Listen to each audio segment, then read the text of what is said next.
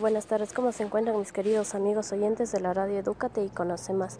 El día de hoy traigo un tema interesante especialmente para los docentes que buscan revolucionar la educación, ya que todos conocemos por la realidad que está cursando el sistema educativo de Ecuador, para informarnos sobre una estrategia inclusiva denominada tutoría entre iguales.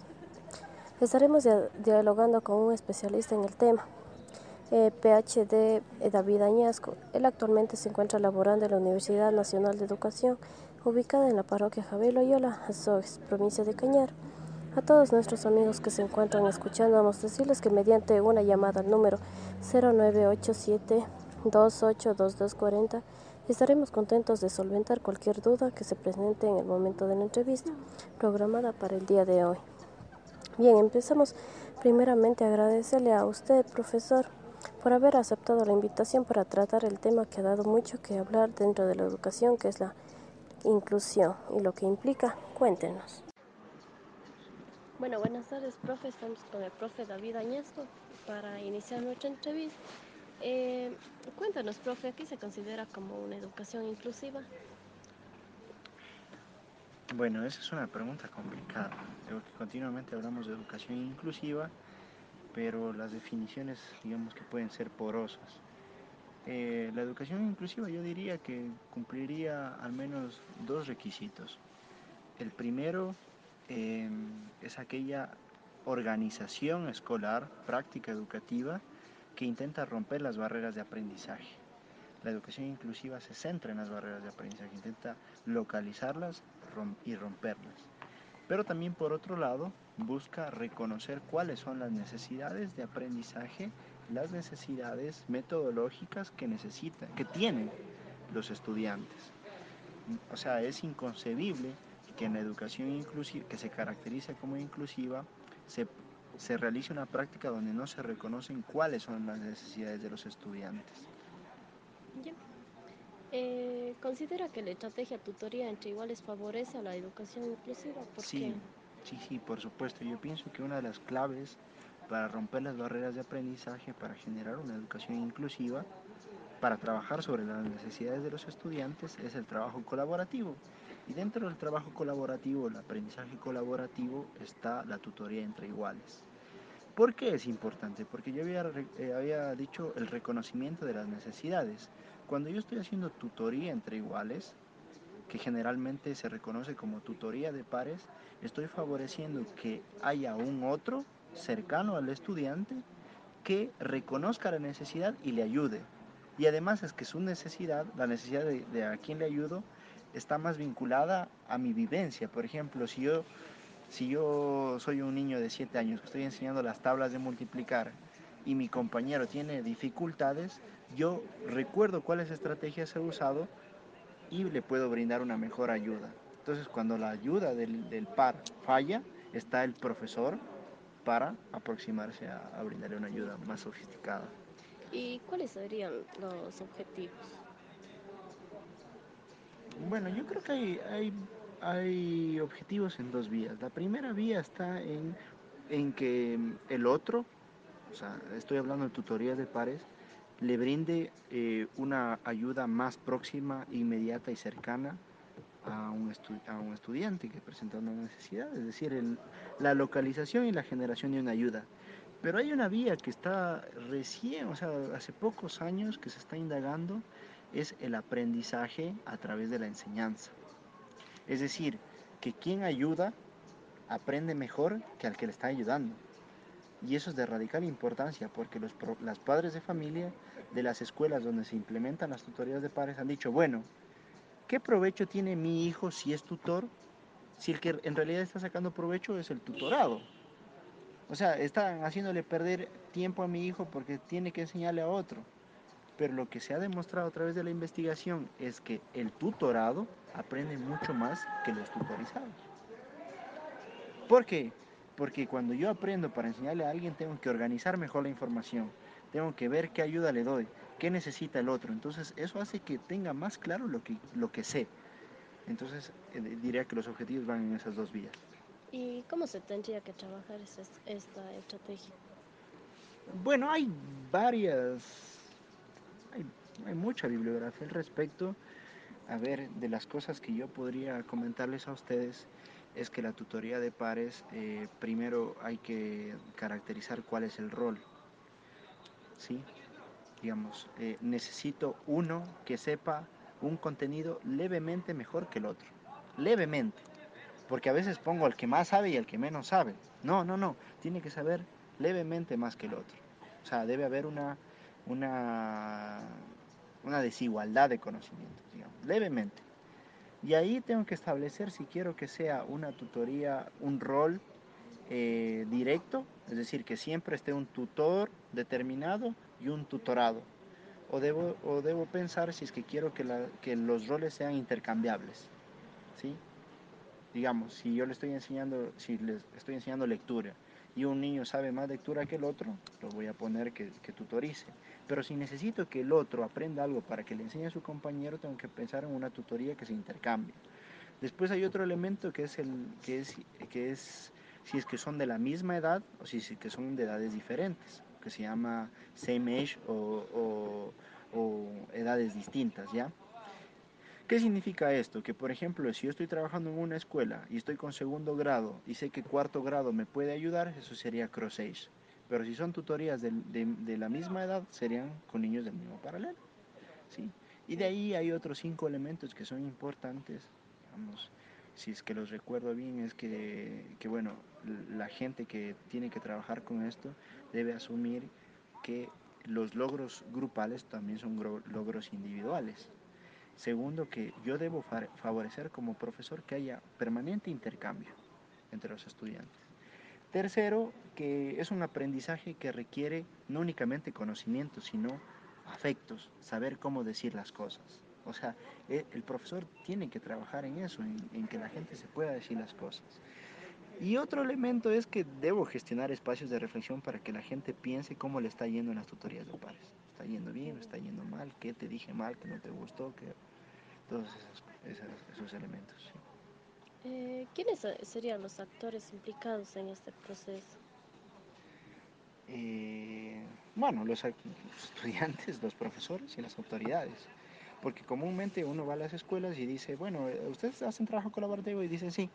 Bueno, ¿y cómo, los, cómo juntan los grupos de personas? Ah, les digo que se forman como... No, no, es que hay que reconocer qué niveles existen para poder juntarlos y que no.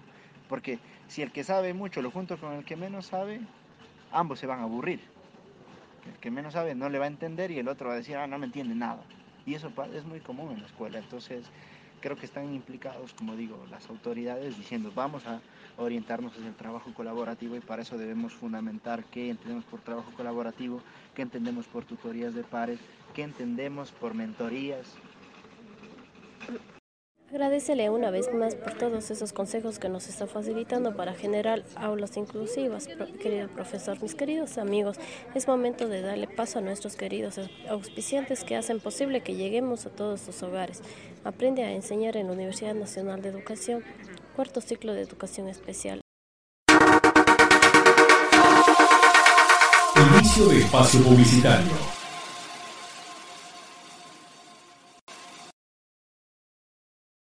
Algo que me parece importante de esta universidad es la integración, la igualdad, la equidad, tratar de hacer justicia social entre todos. Lo que más me gusta de la universidad es que tiene un modelo pedagógico distinto a las, a las demás. Ya no, no, solamente es el que el alumno llega, escucha y el maestro solamente habla, sino que hay una participación tanto de estudiantes como de maestros. La universidad nos ha permitido tener un acercamiento eh, mucho más amplio con los niños y también en zonas interculturales. Los profesores siempre nos incentivan a que nosotros leamos, investiguemos, eh, nos autoeduquemos nosotros mismos.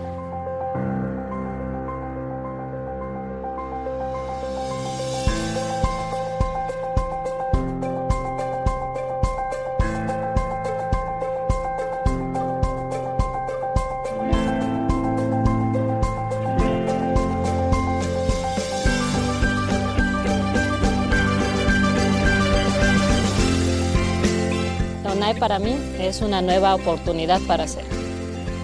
La UNAE para mí significa aprender, enseñar y crecer como persona. Para mí la UNAE significa nuevos horizontes. Desde el primer día que me abrieron las puertas acá a la universidad, me dieron esa confianza, me he sentido como en familia.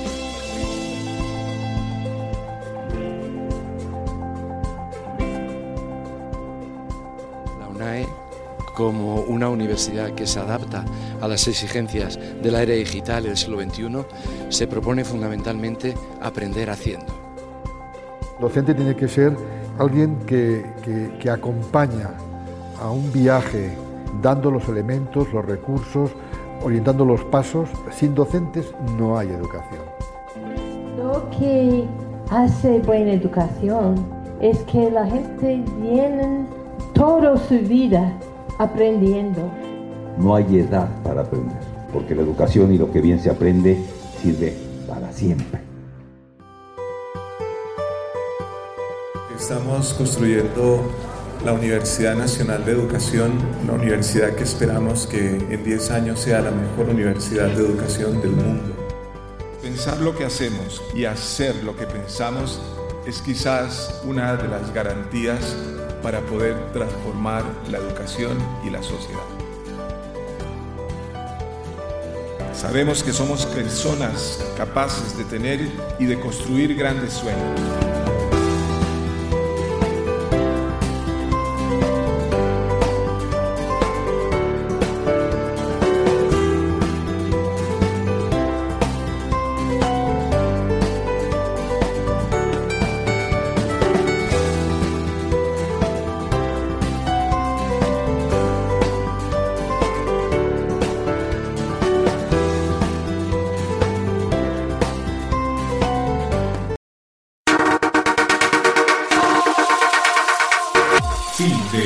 Publicitario. Antes de retomar con tan interesante entrevista, queremos mandarle un saludo PhD Oscar Martínez, deseándole una pronta recuperación de parte de sus estudiantes de cuarto ciclo de la carrera de Educación Especial. Seguimos conversando, profesor. ¿Cuáles serían las competencias que debería desarrollar un docente para emplear esta estrategia? Saber trabajar con otros. que es fundamental. O sea, un profesor que se jacta de hacer trabajo colaborativo y no puede juntarse con otras personas, así le caiga mal. ¿Existen beneficios sociales con esta estrategia? Yo diría que sí, porque los beneficios, o sea, el trabajo colaborativo, la teoría del aprendizaje colaborativo, de las tutorías, parte del criterio de que el ser humano no es egoísta por naturaleza, sino que es colaborador. Entonces, si uno se fija eh, que los grupos de personas que colaboran entre sí son más potentes, incluso pensando en el, desde, la, desde la economía del mercado. ¿sí? Imagínense ustedes una compañía donde quienes desarrollan software no se llevan entre ellos. O ¿qué resultados van a tener? Entonces, creo que eh, la tutoría de pares, el acompañamiento es muy, muy provechoso. Y ahora que recuerdo uno de los últimos artículos que yo leí, porque estado distanciado algún tiempo de, investigar eso, uno de los artículos que yo leí eh, hacían tutorías de niñas que habían sido violentadas en la escuela, ¿sí? con niños que practicaban karate en, en, en cursos. ¿sí? Entonces los niños venían, les daban tutoría para que esas niñas y a los niños que también sufrían bullying, para que esos se sepan defender. O sea, digo niñas, digo adolescentes, ¿sí? alguien quería violentarles y ellas ya estaban preparadas para, para hacer karate. Creo que eso es muy necesario en la actualidad. Eh, por último, ¿cuáles serían las dificultades que se podrían generar como, y cómo contrastarlas? Bueno, creo que de mi experiencia las la principal dificultad es que no arroja resultados inmediatos que necesita una preparación de parte de los profesores, de los estudiantes. No es que de primerazo me va a salir el trabajo colaborativo, es que requiere una preparación, mucho esfuerzo sistemático y que después comenzará a dar resultados. Es decir, necesita a corto plazo mucha inversión de tiempo por parte de los profesores. Y claro, los profesores dicen, no, pues es que eso me toma mucho tiempo, reconocer las necesidades del cual está más arriba. ¿verdad? Sí, sí, pero si usted organiza, trabaja duro en esos primeros momentos, después va a ahorrar mucho tiempo, porque ya no es que atiende a 40 estudiantes, sino que atiende a grupos de 5 personas, digamos. ¿Sí? Bueno, para agradecerle, profe David, por su entrevista. No, muchas, muchas gracias. Gracias, por tomarme en cuenta. Saludos a todos. Agradecerle al docente de la Universidad Nacional por haber compartido esta tarde junto a nuestros queridos oyentes de radio Edúcate y Conoce Más. Sin duda alguna se ha generado un espacio para intercambiar y aprender. Esto ha sido todo por hoy. Lamentablemente se nos terminó el tiempo. Gracias por ser fieles a nuestra emisora. Seré hasta la próxima ocasión. En la producción, Jacqueline Guerrero. En el guion María Lucero y locutando mi persona Diana Belecera. Les dejamos con una canción que nos invita a pensar en la educación.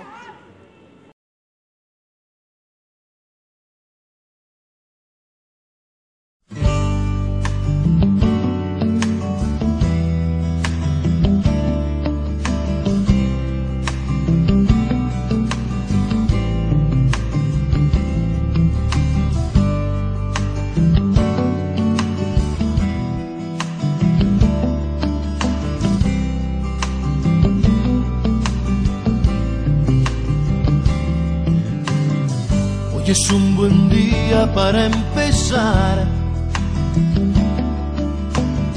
Cancelar mis deudas y reorganizar. Comer a mis horas y dejar de fumar. Antes de que el cuerpo empiece a reclamar. Hoy es un buen día para respetar a ese rayo de sol que me viene a despertar y dejar todo atrás, lo mejor será empezar. Hoy es un buen día para empezar. Hacer borrón cuenta nueva y dejar todo atrás. Conseguirme una novia y dejar de saltar cama en cama sin hallar mi lugar. Hoy es un buen día para saludar a mi peor enemigo y decirle qué tal.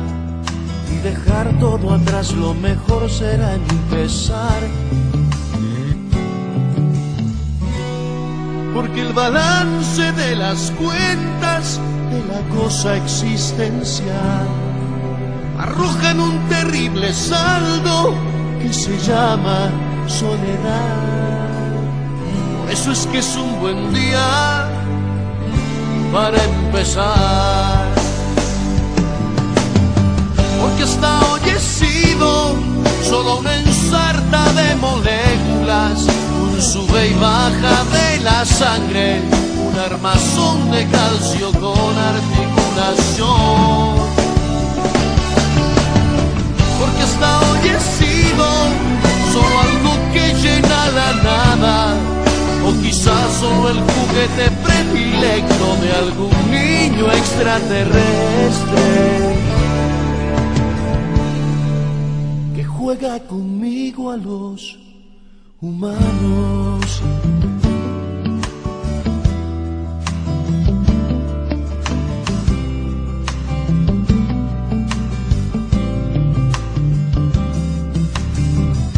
Es un buen día para empezar. ¿Qué más da lo que fue frente a lo que vendrá?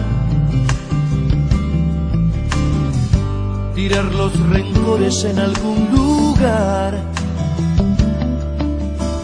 Que de tanto acumular se me van a reventar. Hoy es un buen día para olvidar todas aquellas cosas que me hicieron llorar y dejarlas atrás, lo mejor será empezar. Y olvidar los problemas económicos que redundaron en gastronómicos y mis ansias de poder que pretendían trascender. Por eso es que es un buen día para empezar, porque hasta hoy he sido solo una ensarta de moléculas, un sube y baja de la sangre, un armazón de calcio con articulación.